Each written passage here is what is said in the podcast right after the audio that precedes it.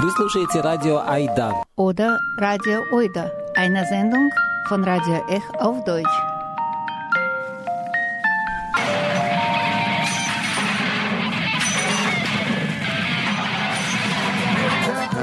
Ech Oida auf Deutsch jeden dritten und vierten Donnerstag im Monat. И Эх Ойда по-немецки каждый третий и четвертый четверг в 19 часов. Briefe aus Sibirien. Ein Audiotour durch Kunsträume in jetzt abgeschlossenen Wildgegenden von Heidi Brunschweiler und Viktoria Ballon. Die Senderei ist eine Kooperation zwischen der Galerie für Gegenwartkunst Iwerk und Ech Oida Radio Dreieckland. In den 50er Jahren bereiste der französische Schriftsteller und Dokumentarfilmer Chris Marker Weltgegenden, die bedingt durch die politische Lage für Westeuropäer unzugänglich waren. Reiste auch nach Sibirien und verarbeitete seine Eindrücke von der Lebensweise der Menschen und den politischen Umständen in seinem Film Letter from Siberia. Wie kann man heute angesichts der geschlossenen Grenzen mit fernen Orten in Verbindung bleiben? Sendereihe Briefe aus Sibirien versucht die empathischen Austausch mit Künstlern aus aller Welt weiterzuführen. In jeder Sendung berichtet eine Künstlerin oder ein Künstler aus dem Ort, in dem sie oder er eingesperrt ist. Heute führt Nashelongweshipwe Mushanja eine Audiotour durch sein Studio in Katatura, Windhoek, Namibia. Er ist ein vielbeachteter, internationaler junger namibischer Künstler, Performer, Lehrender und Autor. Zurzeit schreibt er seine Dissertation am Zentrum für Tanz, Theater und Performancestudien an der Universität Kapstadt, Südafrika. Making Love, Solidarity in Decolonial Times ist der Titel seines Essays für das Buch Laura Horelli Changes in Direction. Es wird im September erscheinen, herausgegeben von der Galerie für Gegenwartskunst E-Werk. Am Ende dieses Textes schreibt er, dass Solidarität kritisch reflektiert und eine radikale Offenheit braucht. Dies noch dringlicher angesichts der plötzlichen Covid-19-Pandemie. Sie erfordert radikale Liebe, Fürsorge und Fantasie für eine bessere Welt. Nashville Shipwe ist heute im Gespräch mit mir, Heidi Brunschweiler, Leiterin der Abteilung Bildende Kunst am E-Werk Freiburg, und Doug Henrichsen, dem namibischen Historiker bei der Basler Afrika-Bibliographie, dem namibischen Forschungszentrum und Südafrika-Bibliothek in Basel. Das Gespräch wird auf Englisch geführt.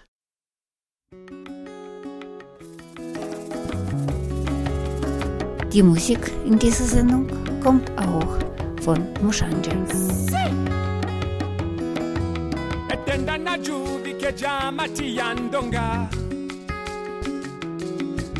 tiyandonga etenda na juvi ke jama tiyandongeya etenda na juvi ke jama tiyandonga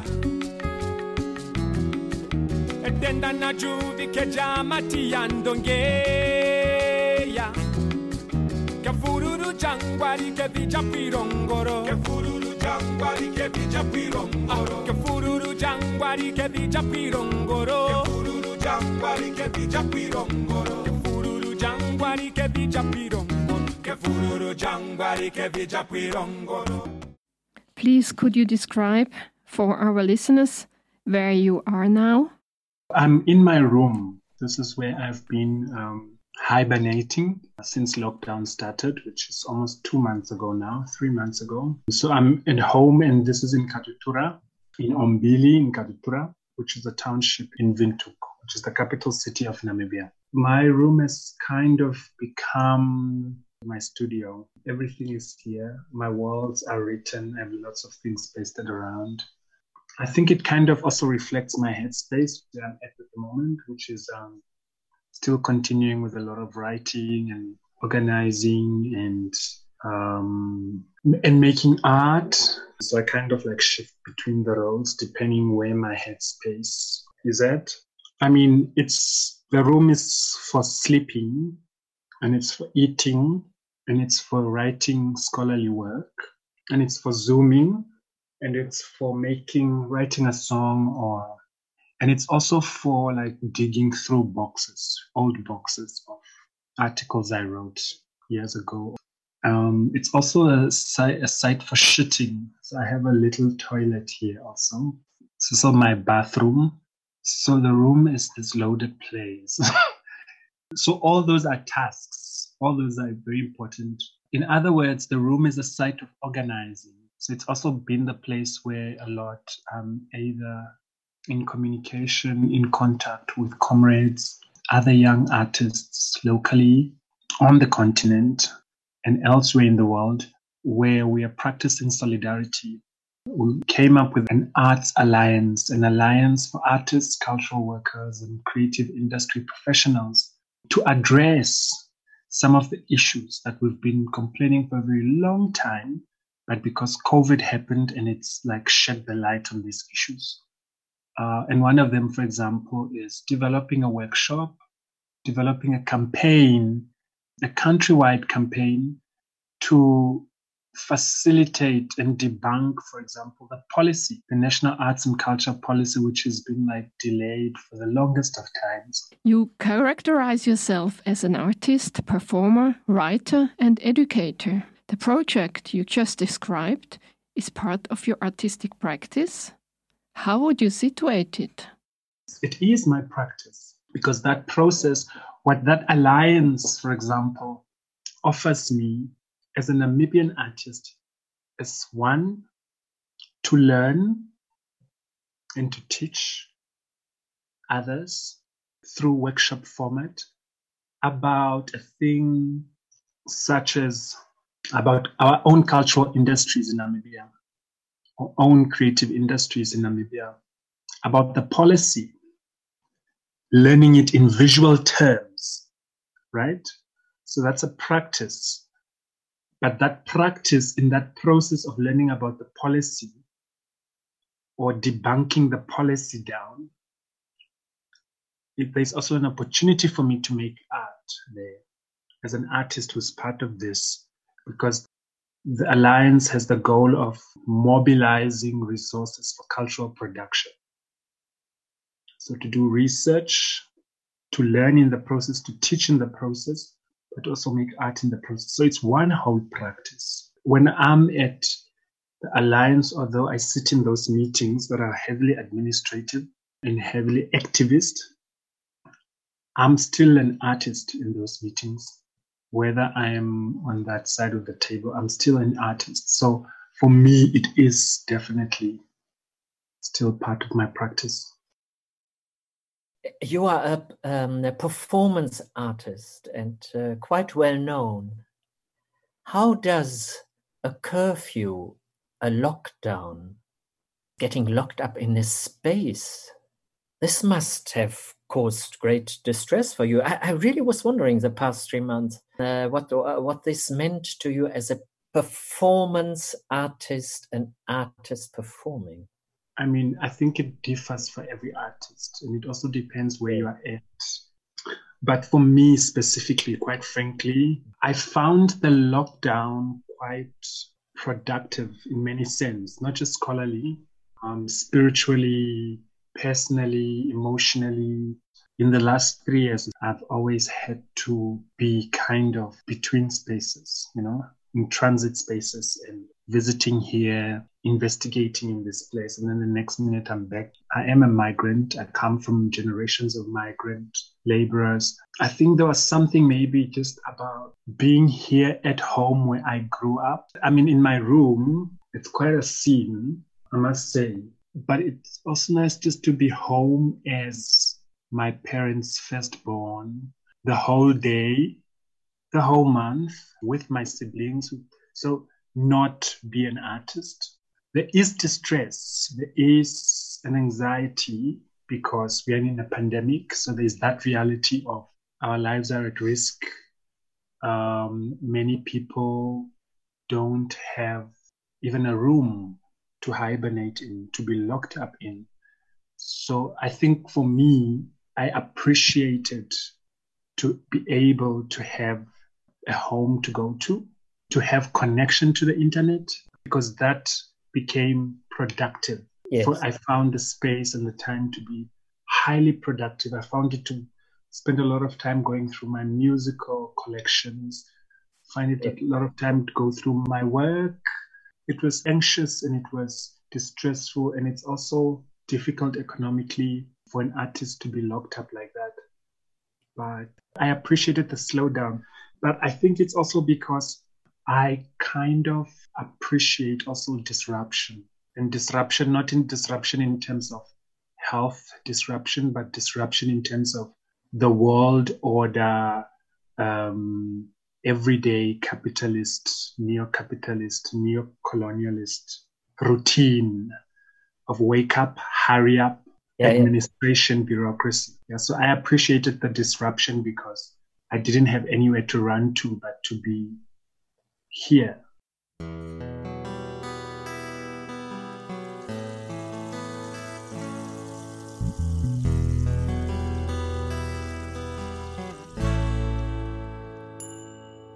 Their blood was shed. Men of a generation went down. Their tears were shed. Women and children were burdened. They were detained. They were detached. Their minds and bodies bled for years.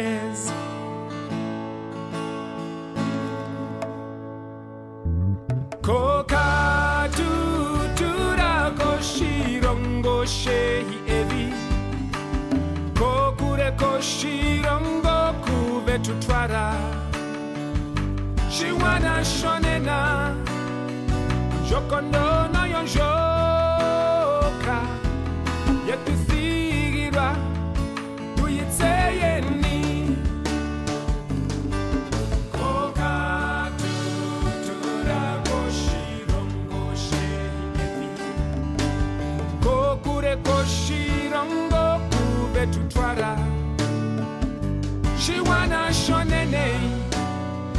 jokondono yonjoka yetuthigirwa tuyitseyeni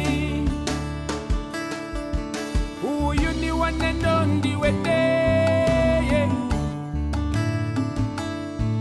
taudhanene manguruko. Tarakusira tautirwa hiya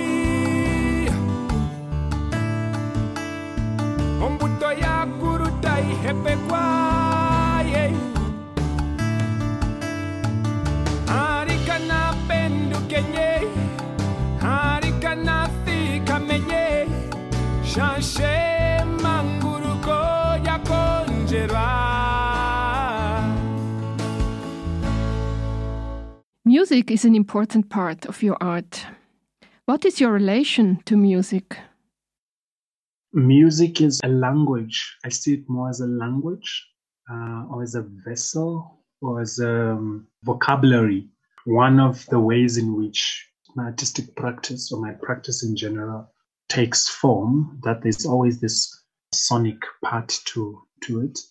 I studied music in my first year at the University of Namibia, but I would like to think that I experienced some of that epistemic violence or what Kofi Agawu, uh, uh, a Ghanaian musical um, professor, music professor, would call as musical violence. Um, uh, and it really has to do a lot with epistemologies and the form, right? So I left it there in first year and I continued with drama. But I think it's always been something that is very close, something is haunting you inside. By the time I graduated in fourth year, I had not necessarily been singing as a solo artist or writing songs, but I had been singing in choirs. I, I would use a lot of music in my plays. I researched a lot around music. I collected a lot of music, especially African music. Uh, and at some point a lot of opera music. Um, and then I found some artists, African artists, who sang in a way that I was taught not to sing in terms of music school, the music school that I failed. and my question was, so you can sing like this? But also, it wasn't just music or singing, it was a whole political gesture. There was a, were black consciousness artists, um, feminist musicians, uh, Pan Africanist musicians, black radical tradition musicians. And that became the turning point where I also decided to start researching a lot more into my heritage. And music was that way in which I could connect easily um, because I grew up around music. My family is very musical. We sing a lot and we we make music a lot in different ways. We tell stories. I grew up a lot around liberation music as somebody growing up in the 90s who was not there during the liberation struggle. Mm-hmm. My uncles and my fathers and grandmothers would always be singing these SWAPO songs, you know. So music was kind of that thing that I held onto, but it also saved me because I could pour my ideas and my journey into this and also develop a particular vocabulary over the years. It's it's more than music. Sound is generally one of the things I'm very interested in. And the professor I just mentioned uh, now, uh, Kofi Agawu, has one paper where he writes about tonality as a colonizing force in African music and I watched it a few during lockdown. I came across it somehow, and it's got a very detailed explanation of how the colonial project, imperialist project, was accompanied by music, used music, used sound, um, tonal regimes to reinforce particular kinds of sounds, which we've all kind of embodied uh, and taken on. Like, for example, chorally trained. I'm a choral singer, but there was a lot I needed to unlearn about choral music and choral ways of singing for me to find my voice.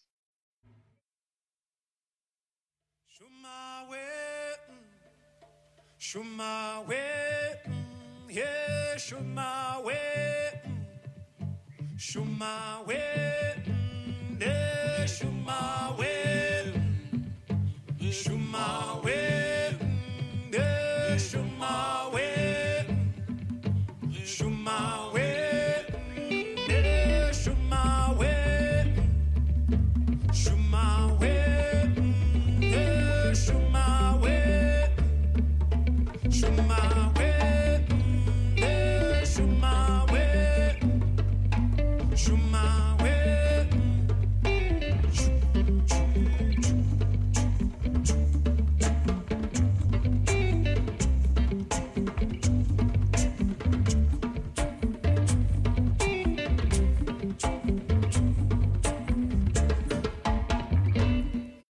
You have been invited several times by museums and other institutions to work with their colonial archives or colonial collections.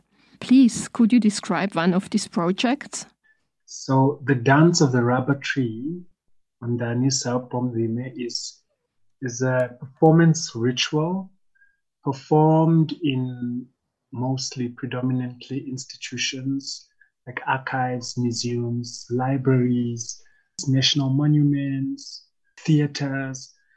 And it's about erasure. Erasure meaning different kinds of erasure, but the most immediate and obvious meaning would be around how erasure plays out in the archive and how we can erase erasure or deal with erasure.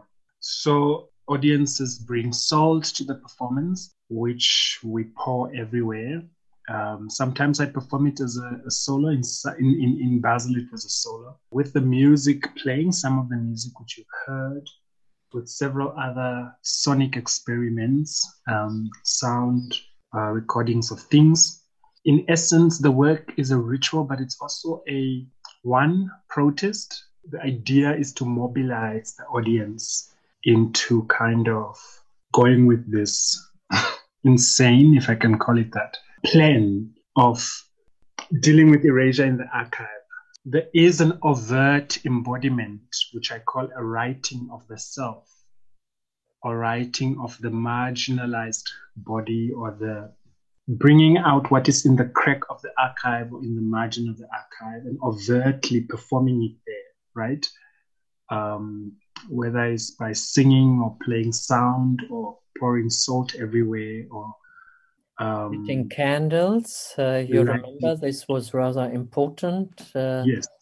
And uh, the fact that the audience sort of had to think about sort of what is the relationship between fire, the yes. flame, the candle, and an archive, which we assume here is a paper and photo uh, archive. Simply through the invitation and through the act of you sort of um, uh, ask us to lit a candle on the pavement, not inside the archive, to, uh, but nevertheless, sort of reflection. People starting to wonder what's uh, what what are we actually up to? Yeah, and we eventually go into the went downstairs into the Building. archive. There, I had poetry and images, selected images that I've collected over the years of doing this work from different archives including BAB, uh, so colonial photography especially. And there, there's a poem uh, which reads almost like a prayer, but also reads like a manifesto. Uh, and at some point, ask the audience to repeat things such as let us burn the museum, to speak broadly, um, and to disrupt, overtly disrupt yeah. the idea of the archive being only a building with, you know, that maybe even fire, not even maybe, that fire in itself is an archive. Yeah. Because it's it's it generates knowledge in different cultures in the world. What are the difficulties and challenges of these projects? I think it lies in the the genuine nature of these kinds of invitations.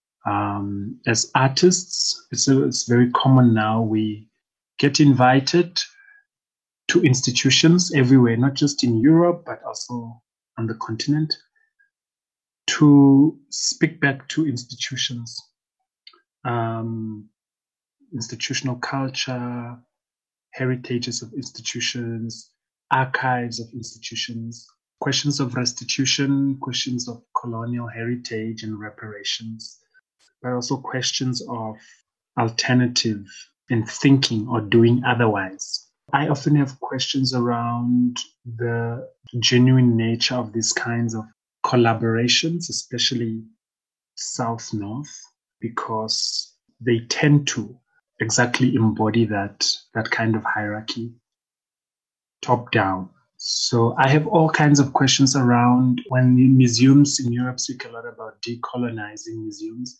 and the restitution of culture, looted cultural objects. It's not very convincing at this point. From my experience, there is a lot of homework I think institutions need to do, that we all need to do, not just institutions.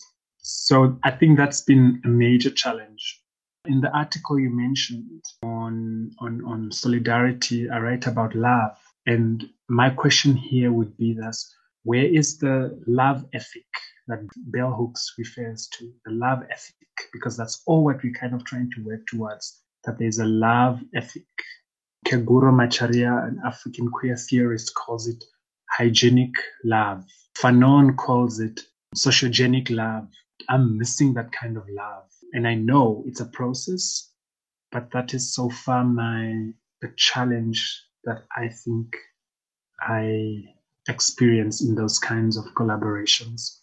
I think the uh, concerns and uh, problematizations uh, which uh, um, uh, uh, you, um, just raised are highly relevant and they are a challenge and they need to be addressed over and over again and in joint and shared and probably quite confrontational frameworks. I say this because the institutional structures and traditional practices of Western institutions such as the narrowly defined archive or museum are so inscribed, so difficult to break, to dissolve, to change, uh, that it seems to me it needs sort of repeated confrontational situations. And for this reason, I do think that a colleague and artist like you, Mushaandja, you actually might have a mission to confront institutions like ours. To draw our conversation to a conclusion, I want to come back to solidarity which is of particular importance at this moment in time. What is the significance of solidarity today? Thank you for the question. It's an important question. I think in many places in the world today, we are seeing um, the right wing, if I can call it that, becoming more stronger and stronger and more pushing, pulling towards the right wing. Um, racism seems to be worsening every day. In that context, in that world, I mean, imagine racists still have the energy to be racist even in global pandemic. Solidarity is definitely one of the things that we need to constantly invest more in because we need to to join the struggles and realize that the struggles are connected if we consider ourselves a global world, whatever that means um, and that we are really nothing without solidarity. Here in Namibia, we're also having a lot of discourse at the moment. Yesterday on Twitter, one of very prominent um, anti-apartheid activist, white woman, media leader, made remarks towards a is it a gallows? Gallows are installed in every town and the young people, mostly black people on Twitter, were trying to bring this up as part of the broader conversations of Black Lives Matter and decolonizing place in Namibia and the world. And there was this random pushback from this particular individual whom is very well respected. And that for us was that very conversation of we have to be more and more and more present and more reflective given the state of things um, in, in, in the world, in our countries, given the fact that we know we live in a racist world, we live in an anti immigrant world, we live in a patriarchal world, right? So, solidarity is definitely more important than ever before. And it will be a difficult conversation, but that discomfort is what will get us to imagine otherwise and alternatives ways of being in the world. Sendereihe Briefe aus Sibirien, konzipiert von Kuratorin Heidi Brunschweiler und Redaktorin Viktoria Ballon. Podcast mit der Sendung, Video und Bilder finden Sie auf der Homepage von Radio Dreieckland und E-Werk.